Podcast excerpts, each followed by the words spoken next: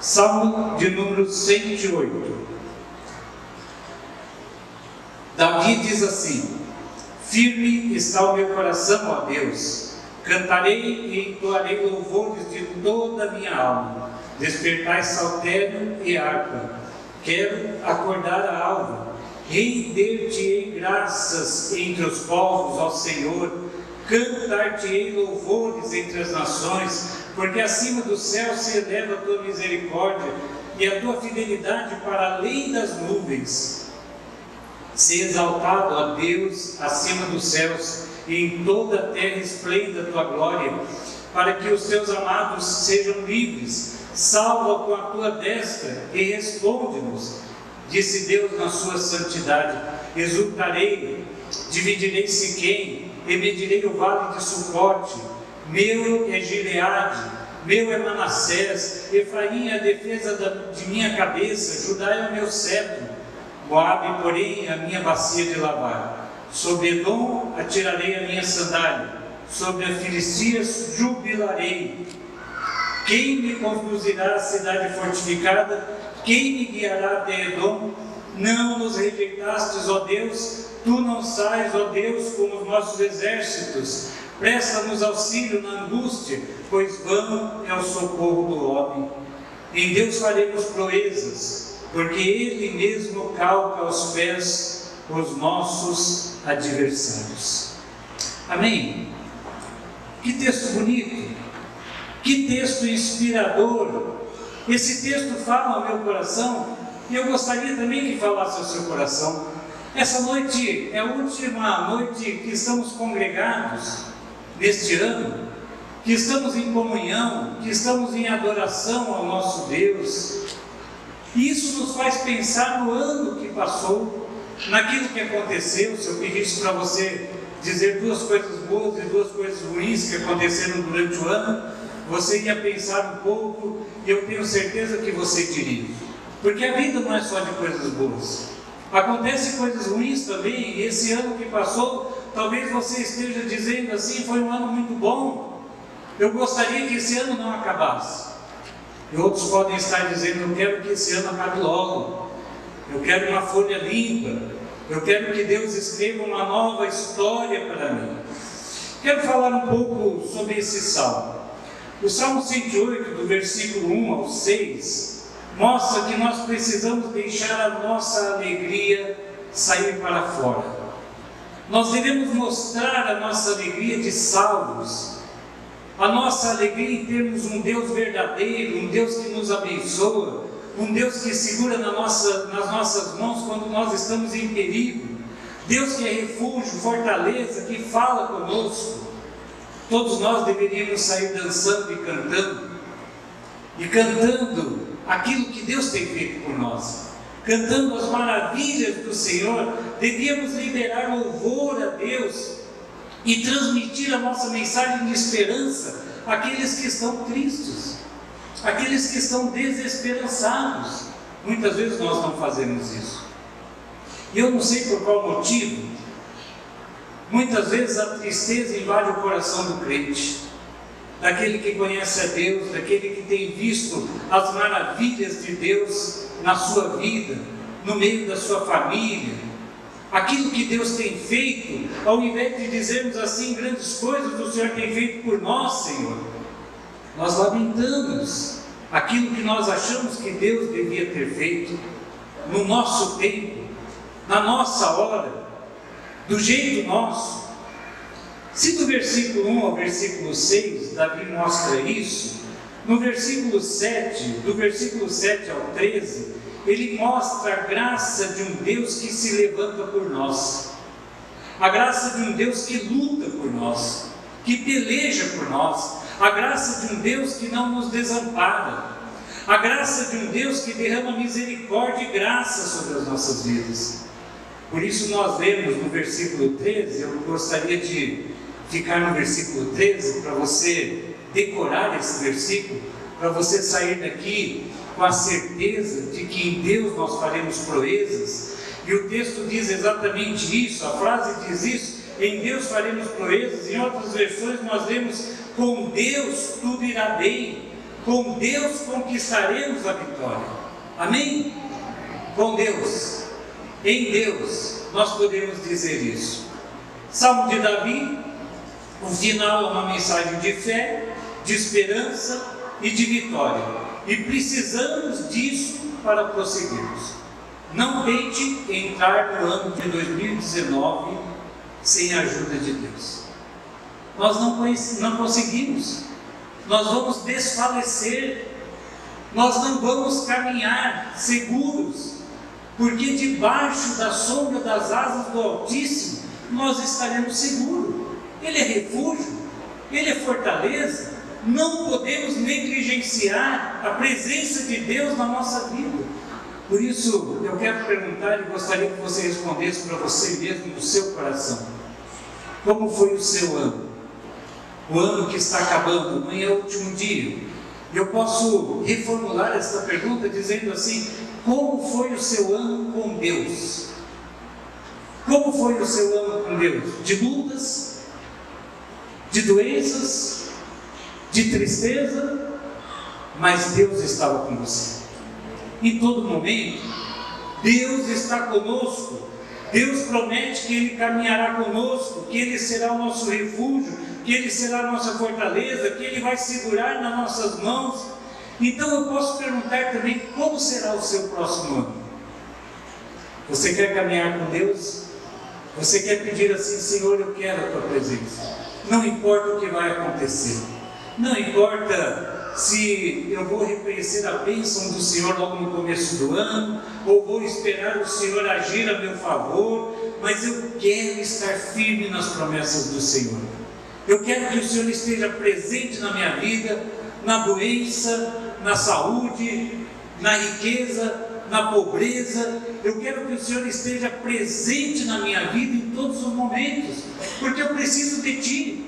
Eu preciso do Senhor na minha família, eu preciso do Senhor na minha saúde, eu preciso do Senhor no meu emprego. Olha como Davi começa o Salmo de número 108. Firme está o meu coração, ó Deus. Amém? Seu coração está firme no Senhor? Você está firme no Senhor, nas promessas do Senhor? Firme está o meu coração, ó Deus, no Senhor.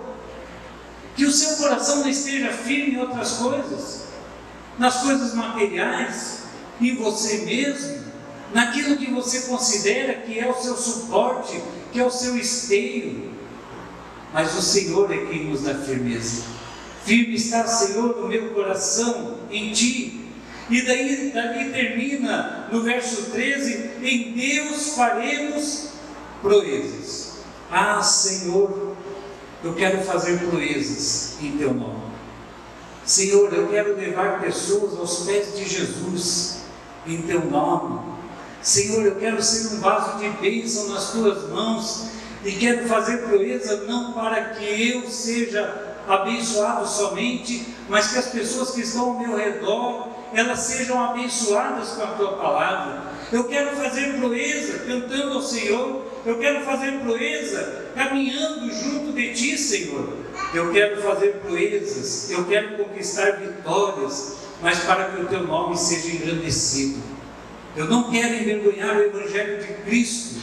Eu quero sim falar deste Evangelho com alegria e dizer daquilo que o Senhor tem feito na minha vida e daquilo que o Senhor pode fazer na vida daqueles que aceitarem o Teu Filho amado Jesus Cristo como Senhor e Salvador.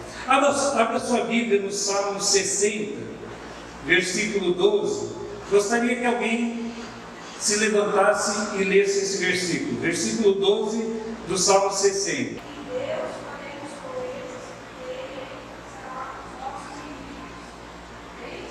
É isso mesmo. Obrigado. Viram? É igual. É igual ao versículo 13 do Salmo 108. Em Deus faremos proezas.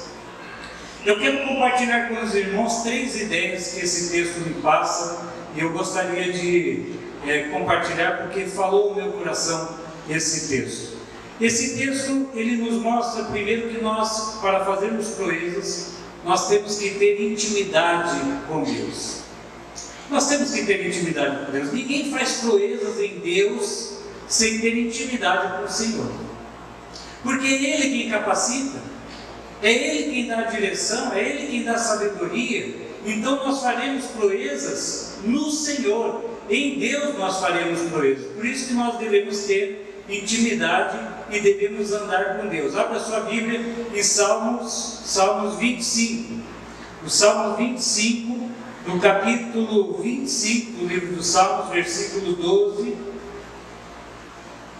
diz assim: Ao homem que teme ao Senhor, ele o instruirá no caminho que deve escolher. Ao homem que teme ao Senhor, ele o instruirá no caminho que deve escolher. O livro de Provérbios diz que há caminhos que parecem caminhos de vida, mas são caminhos de morte. Sabe, irmãos, é muito importante isso. Nós cremos que na intimidade do Senhor, Ele vai nos instruir, Ele vai falar ao nosso coração que caminho tomar em 2019. Ele vai mostrar, Ele vai dizer: você vai ter paz no coração, porque se você tem intimidade com Deus, você tem paz no coração. E daí eu pergunto: quais são os propósitos de Deus para a sua vida? Você sabe? Quais são os planos de Deus para a sua vida?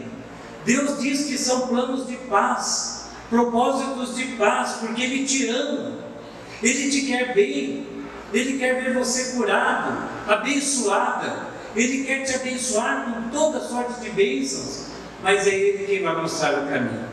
Final de ano a gente acaba ficando triste, né? Vendo algumas reportagens na televisão e vendo pessoas tão inteligentes pulando sete ondinhas, comendo lentilha, fazendo né, a sua é, fazendo a sua promessa, né? nós vemos isso. E muitos crentes também. Irmãos, é Deus que nos dá direção. É Deus que nos mostra, a palavra de Deus revelada a cada um de nós. Ela mostra que aqueles que têm intimidade com Deus estão debaixo dos propósitos deste Deus. Sua vida pode ser uma vida com propósito. Mas se você tiver intimidade com Deus, se eu tiver intimidade com Deus, ao ler a palavra de Deus, eu vou ouvir Deus falando comigo. Eu vou obedecer a Deus. Porque eu não quero caminhar sem rumo. Porque eu não quero fazer da minha vida uma roleta russa. Porque eu quero que Deus me direcione e diga palavras de vida eterna no meu coração e ao seu coração também nesta noite. Tem um texto muito bonito lá no livro do profeta Amós, capítulo 3, versículo 3. Inclusive foi o versículo tema, né, quando nós, eu e a Nelci resolvemos casar, nós colocamos no convite de casamento. Alguém sabe? Amós 3,3 diz assim: Andarão dois juntos se não houver entre eles acordo? Esse é um bom versículo para quem vai casar. Mas é um bom versículo também quando você quer fazer um teste se a sua intimidade com Deus é verdadeira. Você tem andado na presença do Senhor? Você tem buscado a vontade de Deus para a sua vida? Ou você simplesmente diz, Senhor, é isso que eu quero? Então o Senhor dá um jeito. Não é assim, irmãos. Andarão dois juntos se não houver entre eles acordo? É claro que não. Quando nós caminhamos, nós queremos caminhar com uma pessoa que seja é uma pessoa que nós gostamos, queremos conversar com ela, queremos caminhar, queremos mostrar aquilo que nós temos sonhado juntos.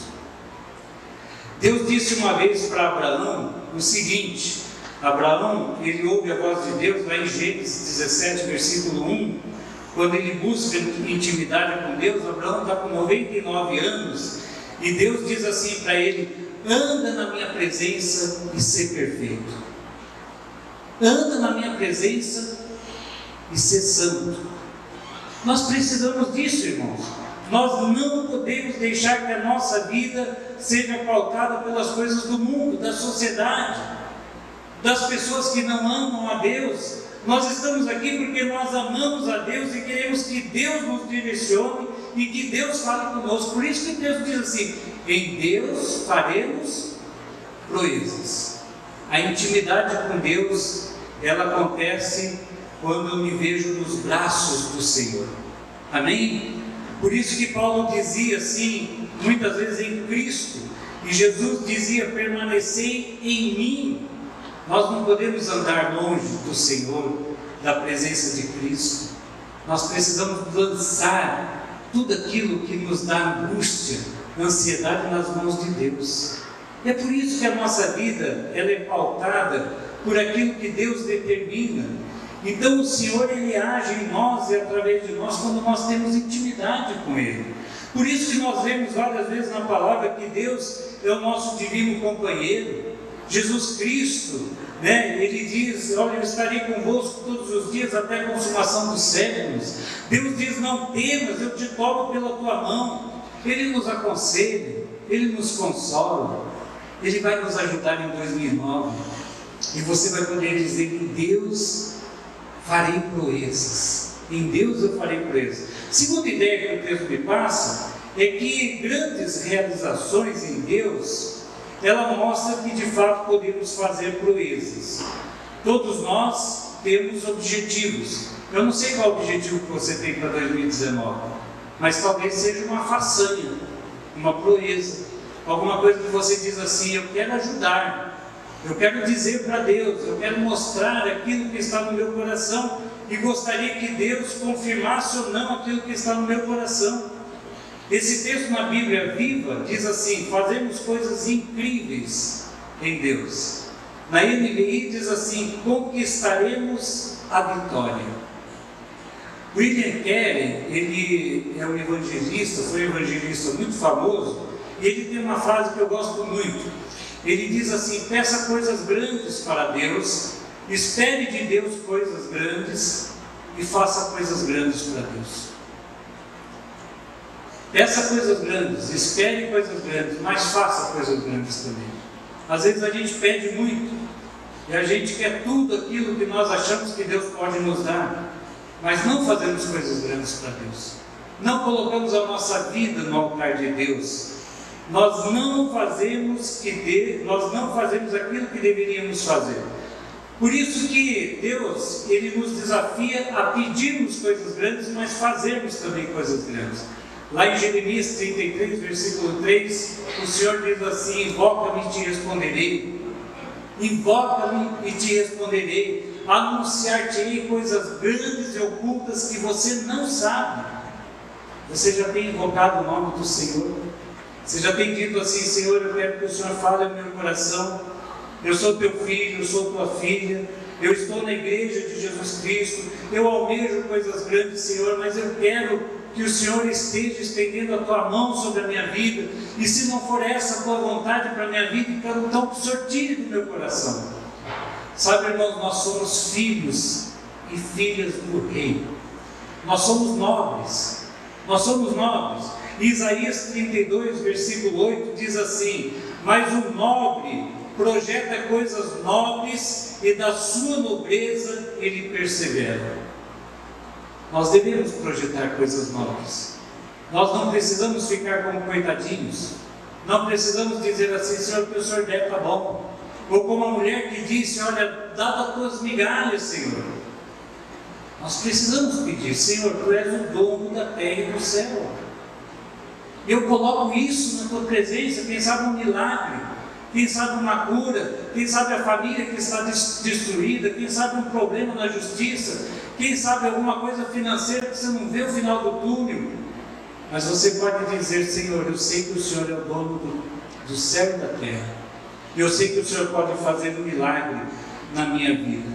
E nós podemos nos levantar. Nós podemos dizer assim: Deus nós faremos proezas. Em Deus nós buscaremos a vitória. Por isso, essa é a terceira ideia: que a vitória do crente ela vem do Senhor. O texto diz: Ele mesmo calca aos pés os nossos inimigos. E eu quero ser bem didático nisso que eu vou falar. Todos os dias, Satanás aparece para nos tentar. Todos os dias. Ele é o inimigo das nossas almas. A palavra de Deus diz que ele vem para roubar, matar e destruir. A palavra de Deus diz que ele ruge como um leão e ele procura alguém a quem ele possa tragar. E a palavra de Deus não mente, irmãos. Eles vêm de formas diferentes. eles vêm nos atacando no nosso ponto mais fraco, naquilo que nós devíamos ser fortes, mas somos fracos. Mas a palavra de Deus diz o seguinte: Ele mesmo é Deus, não sou eu, não é o pastor mais conhecido do Brasil que vai derrotar os inimigos que se levantam contra nós. Não é nenhum homem, nenhuma mulher mas é Ele mesmo. O texto diz Ele mesmo. Se você puder abrir a sua Bíblia em Deuteronômio, capítulo 3, versículo 22, eu quero ler com você esse versículo. Falando de inimigos, de exércitos, de pessoas, de principados, potestades. É claro que o texto é específico, quando fala do exército que afrontava que afrontava o povo de Deus, diz assim: Não o temais, não o temais, porque é vosso Deus, o Senhor, Ele é quem peleja por vós. Amém? Não o temais, porque é Ele, o Senhor, o vosso Deus, que peleja por vós. Irmãos, esse texto mostra que devemos ter certeza que Deus luta por nós, que é Deus quem vai à frente, que é Deus quem chega primeiro. Nós não precisamos lutar essa luta, porque essa luta já é uma luta que vencemos em nome de Jesus. Nele nós somos mais do que vencedores. Se você puder abrir, já estou terminando, 1 Samuel, 1 Samuel, capítulo 7, eu vou ler apenas o verso de número 10 para mostrar a certeza de que é Deus que luta por nós.